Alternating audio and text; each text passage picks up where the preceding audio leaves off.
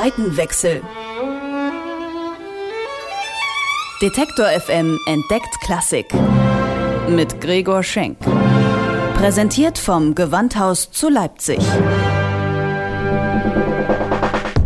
Mit Pop kenne ich mich aus. Aber wie geht Klassik? Das will ich rausfinden. Deswegen reise ich zurück in die Zeit, in der die wichtigen Werke entstanden sind. Zeit für einen Seitenwechsel.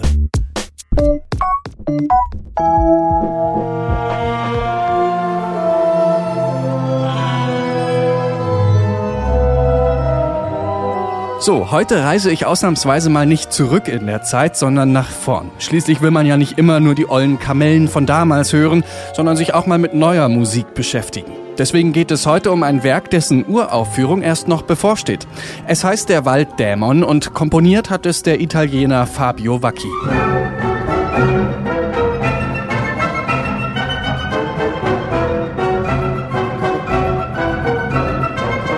Wenn von moderner Klassik die Rede ist, denken erstmal viele an sperrige und schwer verdauliche Musik, die dem alteingesessenen Malerfan dann doch meistens etwas bitter aufstößt.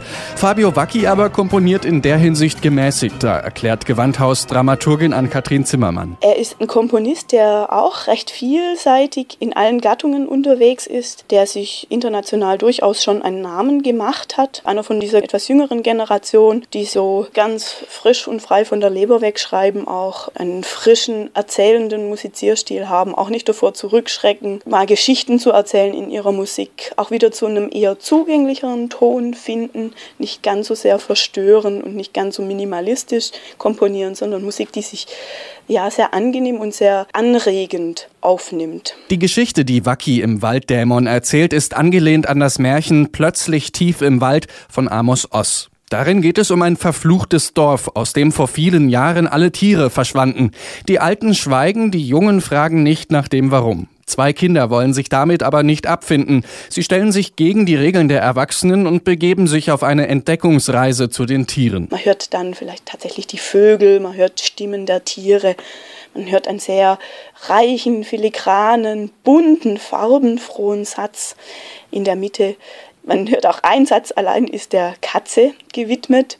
Und ich habe so ein bisschen den Eindruck, dass der Komponist Waki ein großer Katzenliebhaber ist. Und mir scheint, dass er diesem mittleren Satz für die Katze geschrieben ist, eine besondere Zuneigung verspürt. Seinen dramatischen Höhepunkt erreicht das Stück mit dem Dämon, vor dem alle furchtbare Angst haben. Aus Piano wird dann Crescendo, ein regelrechter Lärmausbruch, der ein bisschen an den Feuervogel von Strawinski erinnert.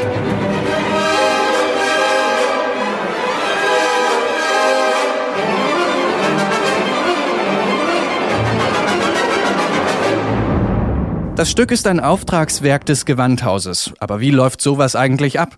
Ann-Kathrin Zimmermann sagt, dass in Absprache mit dem Dirigenten erst einmal ein Komponist ausgewählt wird, dem man diese Aufgabe anvertrauen möchte. Dann geht es an die Rahmenbedingungen.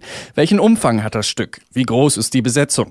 Dann hat der Komponist freie Hand und muss rechtzeitig das Notenmaterial abliefern, damit sich jeder Musiker auf die Proben vorbereiten kann. Dann kommt eigentlich das Spannende, der Moment, wo man das, was man dann selber so erarbeitet hat, zusammensetzt und dieses Werk tatsächlich erstmals mit dem Orchester erklingt in den Proben. In der Regel kommt der Komponist dazu selber auch ans Haus, wohnt den Proben bei, kommentiert da auch, auch, äußert noch diesen jenen Wunsch, verändert auch oft noch in seiner Partitur, merkt, ah, da müsste ich vielleicht für die Balance noch dieses Instrument rein oder ein anderes rausnehmen, oh, das funktioniert so nicht. Manchmal werden da noch einzelne Takte dann eingeschoben oder so.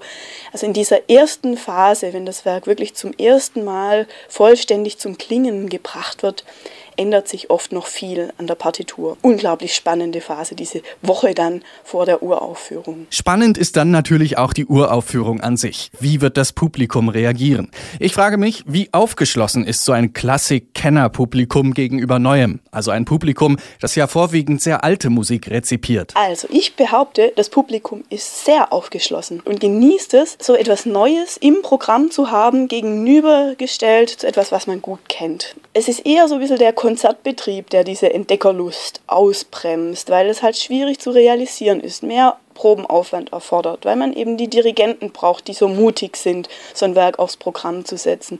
Also ich würde das gar nicht so sehr auf die Haltung des Publikums schieben. Die Vorbehalte sind da sehr gering. Gut zwei Wochen sind es noch bis zur Uraufführung. Gerade geht es also in die heiße Probenphase, in der das Werk an der einen oder anderen Stelle noch verändert wird. Doch was passiert eigentlich nach dem Konzert? Verschwindet die Partitur wieder in der Schublade? Nein, also wenn ein Werk vom Gewandhausorchester uraufgeführt wurde oder von den Wiener Philharmonikern oder New York Philharmonic oder was auch immer, dann kann man sicher sein, dass es andere Orchester auch aufgreifen werden.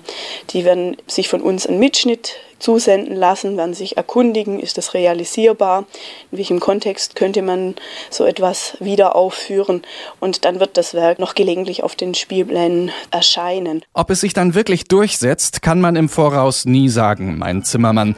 Also, mal sehen, ob der Walddämon von Fabio Vacchi das Zeug zum Hit hat. Ich meine, ein Werk, bei dem eine Katze eine ganz besondere Rolle spielt, kann so schlecht nicht sein.